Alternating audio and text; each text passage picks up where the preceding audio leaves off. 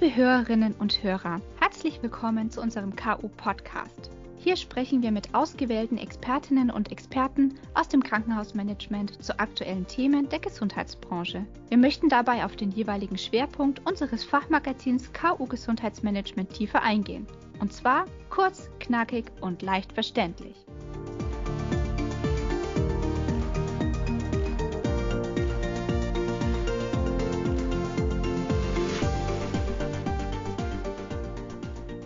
In den Tag hineinleben.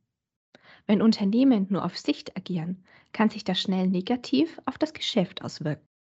Was vielleicht undenkbar klingen mag, ist jedoch im deutschen Krankenhaussektor zum Teil Realität. Eine Controlling-Studie in 2021 ergab, dass rund ein Drittel der deutschen Krankenhäuser keine Liquiditätssteuerung vornimmt, weder operativ kurzfristig noch strategisch langfristig. Wie die Häuser aus dieser Situation mit einer optimalen Strategie herauskommen können, habe ich Dr. Vanessa Neubauer aus der Fachredaktion KU Gesundheitsmanagement von unserem Experten Herrn Axel Bindewald erfahren. Herr Bindewald ist Betriebswirt in Finance und Accounting. Seit 2011 ist er bei der KPMG AG Wirtschaftsprüfungsgesellschaft und dort als Head of Healthcare Deutschland sowie Partner im Public Sector Consulting tätig. Zu seinen Schwerpunktthemen zählen unter anderem die Digitalisierung in der Gesundheitswirtschaft sowie die strategische Ausrichtung und Transformationsprojekte im IT-Bereich.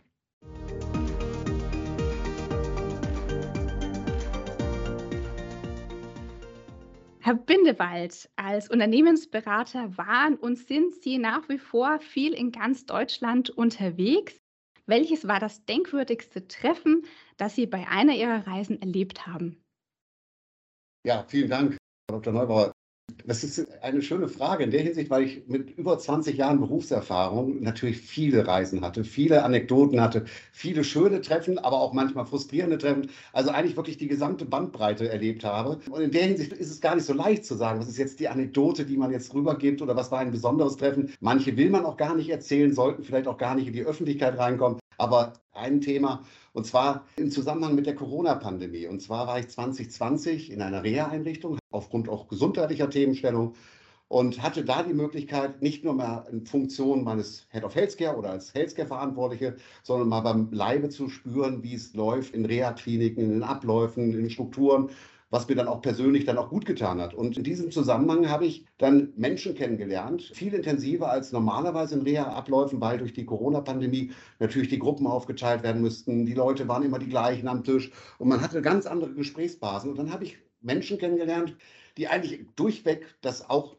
vor, vorweggenommen immer wieder das Ziel hatten, zurück in den Job zu kommen. Aber wie gesagt, auch Menschen, die über ein, eineinhalb Jahre auf eine Reha gewartet hat, die angefangen haben mit normalen Krankheit und dann bis quasi in Hartz IV abgerutscht in Anführungszeichen sind. Da muss man ganz ehrlich sagen, war ich natürlich schon, gerade aufgrund unseres guten Gesundheitssystems, sehr stark überrascht, dass doch dann immer wieder mal Leute durch dieses Raster fallen und dann diese persönlichen Situationen haben, wie sie dann auch stattgefunden haben. Und das hat mich dann auch ein bisschen zum Umdenken gebracht in der Hinsicht, dass wir und wir kommen ja gleich noch vielleicht zu anderen Fragestellungen, was die übergreifende Arbeit betrifft, wo wir viel stärker daran arbeiten müssen, dass wir über den Sektor hinaus, über den einzelnen Bereich hinaus zusammenarbeiten müssen, um nämlich dann wirklich den Patienten, wie es immer so schön heißt, wirklich im Vordergrund zu stellen. Und das war, wie gesagt, ein Erlebnis, das hat mich sehr geprägt und hat mir auch sehr viel Respekt abgedrungen, wie denn die Menschen nach eineinhalb Jahren fehlender Reha dann wirklich noch positiv waren und immer noch gekämpft haben.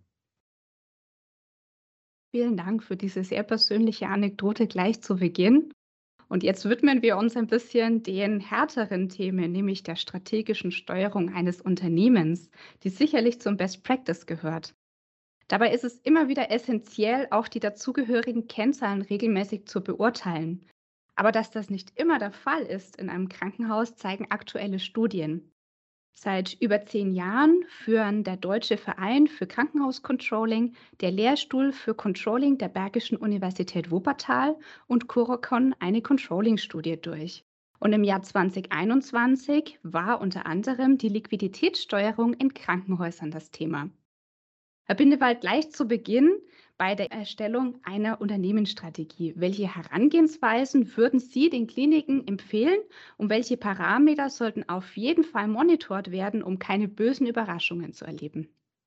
Das ist eine sehr, sehr komplexe Frage, weil natürlich es immer aufs Krankenhaus ankommt, wie man die Herangehensweise wählt. Also es gibt keine einheitliche Herangehensweise. Es ist auch häufig der gleiche Fehler, dass man denkt, mit einer Herangehensweise, die bei einem Klinikum erprobt war, dieses zu transportieren in ein neues Klinikum. Und in der Hinsicht ist die Herangehensweise wirklich abhängig davon, wie ist die Ausgangssituation im jeweiligen Klinikum und was ist auch die Zielsetzung, die das Klinikum mit dieser Strategie verfolgt. Vielleicht aus einem anderen Blickwinkel mal dann eher zwei Aspekte, die besonders wichtig sind sind bei der Herangehensweise zur Erstellung einer Strategie. Das ist zum einen das Thema, den Ist-Zustand wirklich festzuhalten. Das heißt, wirklich zu sehen, wie ist der Zustand meiner Klinik, sowohl in den harten Kennzahlen, also was die Profitabilität von Indikationen betrifft, was die Kostenstruktur betrifft, was die Mitarbeitendenstruktur betrifft und andererseits natürlich auch das andere, was das Umfeld betrifft. Lassen Sie mich mal auf zwei Sachen da besonders eingehen bei der Grundlage, wo setze ich eine Strategie auf? Da ist es natürlich wesentlich, mal zu schauen mit der Zielsetzung, wo möchte ich mich hinbewegen? Habe ich die richtigen Informationen vor Ort? Kenne ich mein Umfeld, auch meinen Wettbewerb? Kenne ich die Entwicklung, wie sich Krankheitsverläufe vielleicht in meiner Region, in meinem Bereich entwickeln und so weiter? Das ist der eine Punkt, den man reingeht. Der zweite Punkt, der aber viel wichtiger ist für die Umsetzung der Strategie, ist das Thema Umfeldanalyse. Und da wird häufig der Fehler gemacht, dieses nicht direkt zeitnah mit einzubinden, sondern man sollte direkt am Anfang reingehen, wer sind die entsprechenden Stakeholder. Da gibt es gute Methoden, die sind auch erprobt. Sie werden halt eben, wenn dann meistens zu spät angewendet. Das ist zum Beispiel so eine Stakeholder-Analyse, wo man sich mit dem Umfeld beschäftigt, wo man die wesentlichen Fragestellungen mal komplett sichtbar macht und einheitlich sichtbar macht und auf der Grundlage sogar rausfiltrieren kann, wo sind die Befürworter, wo sind die kritischen Stimmen, wie muss ich die verschiedenen Bereiche abholen, um sie dann in meine Gesamtstrategie mit einzubetten. Und dieses direkt von Anfang an zu machen, ist auch ein wesentlicher Aspekt, der zu berücksichtigen ist. Zur Strategie selber, da sage ich aber jetzt keine Rocket Science, das ist bekannt, muss man natürlich schon Sachen vordenken. Also zum Beispiel, wie sehen zukünftige Indikationsthematiken aus? Wie gestaltet sich mein Wettbewerb? Wie gehe ich mit zukünftigen Versorgungsformen um? Das Thema ambulante Versorgung, ambulante Abrechnung. Wie bette ich diese in meine Organisation ein? Wie befähige ich meine Organisation, zukünftig schneller auf Marktänderungen reagieren zu können? Und so weiter und so weiter. Das sind also alles so Faktoren, die natürlich eine Rolle spielen und die sich dann auch hinterher in der Strategie widerspiegeln sollen.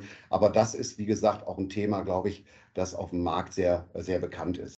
Um Abschluss noch vielleicht der wesentliche Punkt, wo wir es als KPMG auch immer häufig mitbekommen, warum scheitert, ist das Thema Kommunikation. Das Thema Kommunikation, wenn man die ganzen betriebswirtschaftlichen Indikationen, medizinischen Themen sauber strukturiert hat und vielleicht dann auch mal realistisch betrachtet hat, kann ich damit profitabel werden? Kann ich da dem Patienten wirklich helfen? Ist die Kommunikation immer noch ein Thema, was auch bei den Mitarbeitenden oder auch bei dem Umfeld immer ein bisschen vernachlässigt wird? Also da ist die Empfehlung, da komme ich immer wieder von Anfang an, die Transparenz sicherzustellen, weil es wird so oder so drüber gesprochen und die Kommunikation selber in der Hand zu haben, weil wenn man die Kommunikation selber nicht tut, macht es ein anderer. Und dann ist immer die Frage, was ist der Inhalt und was ist die Interpretation dessen, was man den Einzelnen mitteilen möchte. Also in der Hinsicht da ein bisschen mehr Augenmerk drauf. Und der zweite wesentliche Punkt am Ende noch, das wäre das Thema Change. Change Management hört sich immer toll an, machen alle Leute, wir machen Change. Nein, Methoden zu entwickeln, um die Mitarbeitenden regelmäßig abzuholen. Und auch da gibt es gute Sachen wie Pull-Check, also da zu sein, den Mitarbeiter nicht alleine zu lassen, egal in welchen Organisation er gerade tätig ist, sondern wirklich mit gezielten Pull-Checks oder mit gezielten Change-Management die Leute in die neue Welt mitzutransformieren. Lassen Sie uns noch mal kurz auf die eben erwähnte Studie zurückkommen. Weder eine operativ kurzfristige noch eine strategisch langfristige Liquiditätssteuerung ist rund in einem Drittel der Krankenhäuser in Deutschland vorhanden. Wie wichtig ist jedoch eine stetige Übersicht über die relevanten Kennzahlen und kann dann deren Vernachlässigung der Grund dafür sein, dass Krankenhäuser von einer Insolvenz überrascht werden? So, positive mal vorweg. Viele Krankenhäuser haben wirklich immer mehr eine Liquiditätsplanung nach vorne. Wo es häufig hapert und wo es häufig auch nicht gut ist, ist, dass man äh, die Liquiditätsplanung hat, aber keine Steuerung. Also man hat zwar die Werte und sagt, wo müsste man hin, wo muss, was müsste man entwickeln, hat aber vergessen, dann in diesem Kontext auch ein Steuerungskonzept oder ein Steuerungsmodell aufzusetzen, was natürlich auch entsprechende Risiken mit abdeckt. Und da ist häufig so, dass zwischen den verschiedenen Bereichen im Klinikum dann die Informationen nicht so fließen, wie sie fließen müssten, um hier neben der Liquiditätsplanung auch die begleitenden Parameter und Steuerungsparameter im Griff zu bekommen. Also will heißen, wenn ich die Informationen aus den einzelnen Fachbereichen nicht habe, was Fallzahlen betrifft oder was bestimmte Kostenstrukturen oder auch Entwicklungsstrukturen betrifft, dann kann meine Liquiditätsplanung gut sein, aber sie deckt dann hinterher nicht die Realität ab. Das heißt, andersrum gesprochen, das, was man plant, auch mal zu steuern, und auch mal zu kontrollen und das aber auch nach vorne gedacht mit den entsprechenden Risikoannahmen. Wie entwickelt sich die Indikationsthematik in meinem Umfeld? Wie entwickeln sich bestimmte Krankheitsbilder? Wie entwickeln sich bestimmte Bevölkerungszahlen und so weiter mit einzubetten, um dann immer wieder zu checken, bin ich noch auf dem richtigen Weg oder muss ich mich verändern? Und muss ich was anderes tun, um dann wieder in diesen Weg zurückzukommen? Das sind, glaube ich, die wesentlichen Punkte. Also das Gute man hat die Liquiditätsplanung. Man sollte ein bisschen mehr Augenmerk darauf haben, was ist mein Steuerungskonzept und was ist mein dazugehöriges Risikomanagement. Und beim Steuerungskonzept, auch wenn es mir als KPMG erstmal schwerfällt, da ist es nicht die Frage der Anzahl der KPIs, die man managt, sondern helfen mir die KPIs zur Steuerung meines Unternehmens und auch dann, um nach vorne zu gucken. Und da sind dann eben auch noch Unterschiede zu treffen. Was sind Indikatoren und KPIs, die ich brauche für mein Tagesgeschäft? Was sind die aber für die Liquiditätsplanung oder für die Risikoplanung nach vorne betrachtet? Wir möchten auch gerne nochmal das Augenmerk auf die Menschen hinter den Einrichtungen lenken. Und da stellt sich die Frage, wie tatsächlich sich der Fachkräftemangel, aber auch die veränderten Bedürfnisse von Patientinnen und Patienten sich auf die Strategie im Gesundheitswesen auswirkt kann man eigentlich direkt mit einem Wort sagen, massiv, weil beide Sachen, Fachkräftemangel als auch Bedürfnisse, greifen natürlich direkt ins Geschäftsmodell des jeweiligen Krankenhauses ein. Das muss man einfach hier auch mal festhalten. Das heißt, beide Themen sind hier nicht zu unterschätzen. Auf die Fachkräfte, weil das Thema ja immer hochgetrieben wird. Das gleiche Thema haben wir natürlich auch bei KPMG. Und das gleiche Thema haben viele jetzt in der Wirtschaft, sich darum zu kümmern, die vernünftigen Fachkräfte für sich zu gewinnen. Und da fangen wir direkt an. Nicht zu fragen, man hat Fachkräftemangel, sondern wie gehe ich damit um? Wie stelle ich mich dieser Problematik, weil diese Problematik wird auf jeden Fall bestehen bleiben. Das heißt, zukunftsmäßig ausgerichtet muss ich die richtigen Fragen stellen. Wie mache ich die Organisation für Fachkräfte auf dem Arbeitsmarkt interessant. Ja, wie gewinne ich vielleicht neue Arbeitskräfte aus anderen Bereichen für meinen Sektor, für meinen Gesundheitsbereich in meiner Region? Und wie schaffe ich es, meine Belegschaft langfristig zu motivieren für das Unternehmen? Also sprich, die Identifikation mit dem Unternehmen. Und das sind die Fragestellungen, die jedes Unternehmen für sich mal beantworten muss und auch die entsprechenden Maßnahmen und Bindungsmaßnahmen eintreffen kann. Und das sind dann eben nicht mehr die Faktoren wie nur reine Kostensteuerung, sondern viele Mitarbeitenden, da ist es nicht nur das Gehalt. Da sind es auch andere Faktoren, die zur Identifikation zum Unternehmen beitragen können. Und diese mal sauber nach vorne zu bringen, das würde sehr viel helfen. Aber und jetzt kommen wir genau zu dem Thema. Dann haben wir den Pflegezuschuss von der Bundesregierung bekommen.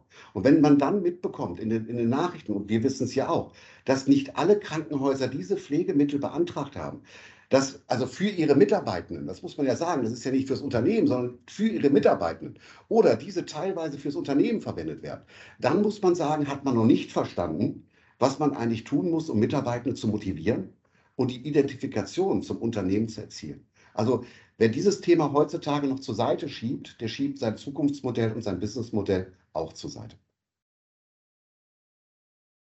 Lassen Sie uns zu einem ganz anderen Thema noch einmal kommen, nämlich auf Kooperation.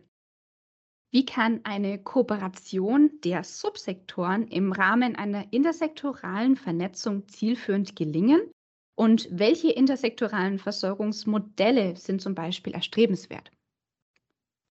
Ich bin der Überzeugung, wenn ich jetzt mal eine These vorwegstelle, dass ohne Kooperation das Gesundheitssystem in der Qualität, wie wir es kennen, in der Zukunft keinen Bestand haben will. Also ich glaube, dass das Thema Kooperation ein wesentlicher Bestandteil ist um weiterhin zukünftig eine Versorgungssicherheit sowohl in der Menge als auch in der Qualität äh, bereitzustellen. Also das heißt, Einstieg für mich, äh, Kooperation ist ein absolutes Muss.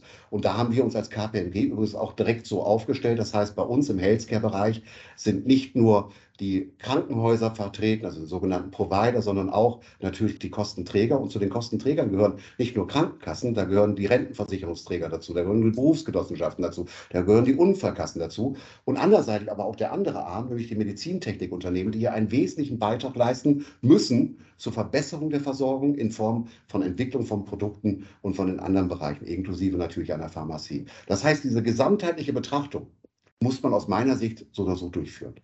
Jetzt kommen wir zu den Versorgungsformen. Ich glaube auch, dass wir anfangen müssen, mit den Kliniken gemeinsam, mit den beteiligten Gesundheitssystemen gemeinsam, neue Modelle zu entwickeln, die es ermöglichen, nicht nur die Qualität zu erhöhen, sondern in Anführungszeichen dieses auch nutzbar zu machen, weil wir natürlich als, aus Deutschland heraus ein, ein Gesundheitssystem haben, welches in Europa nicht nochmal vergleichbar in der Struktur mit der Selbstverwaltung haben. Und diese Sachen zu finden, das ist dann die Herausforderung, die dann dasteht. Wir haben schon solche Modelle, die sind auch häufig schon mit Krankenhäusern, Krankenkassen, also diese integrierten Versorgungsformen. Wir haben verschiedene Bereiche. Häufig sind diese regional gefasst und häufig nur auf einzelne Träger.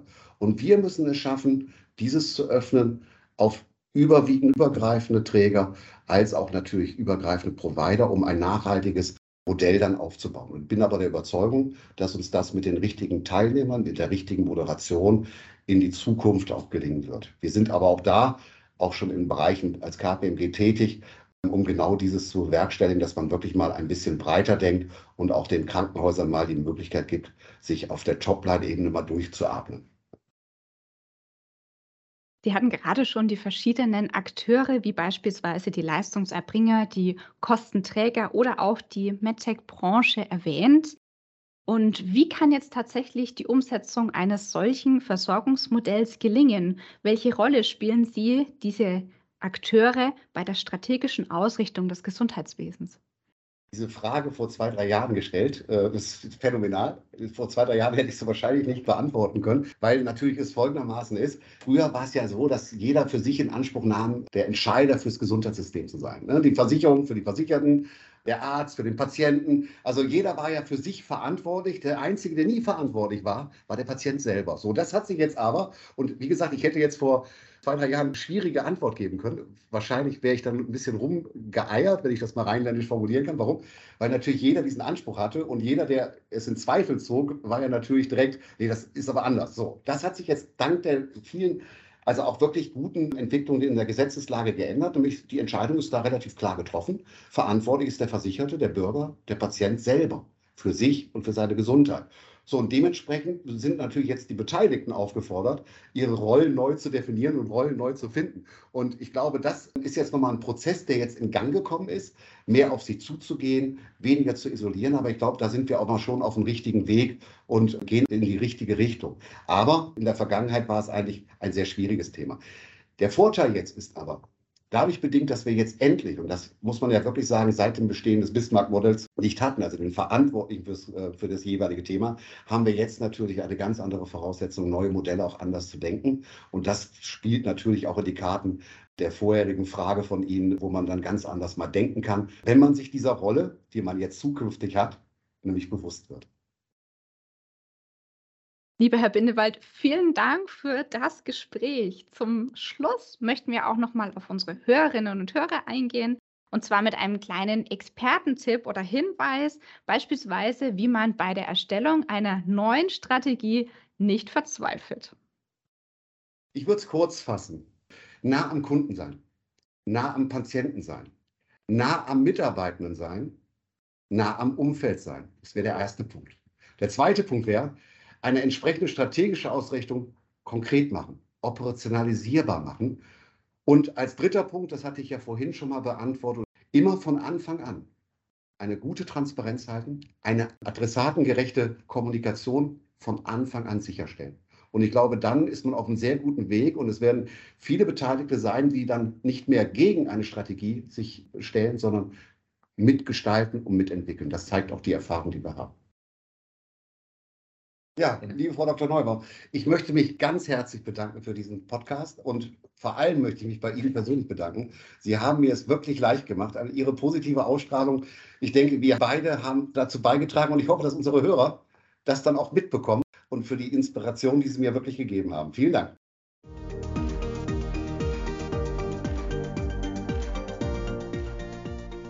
Lieber Herr Bindewald, wir danken Ihnen für das Gespräch. In der nächsten Folge sprechen wir über Medizintechnik.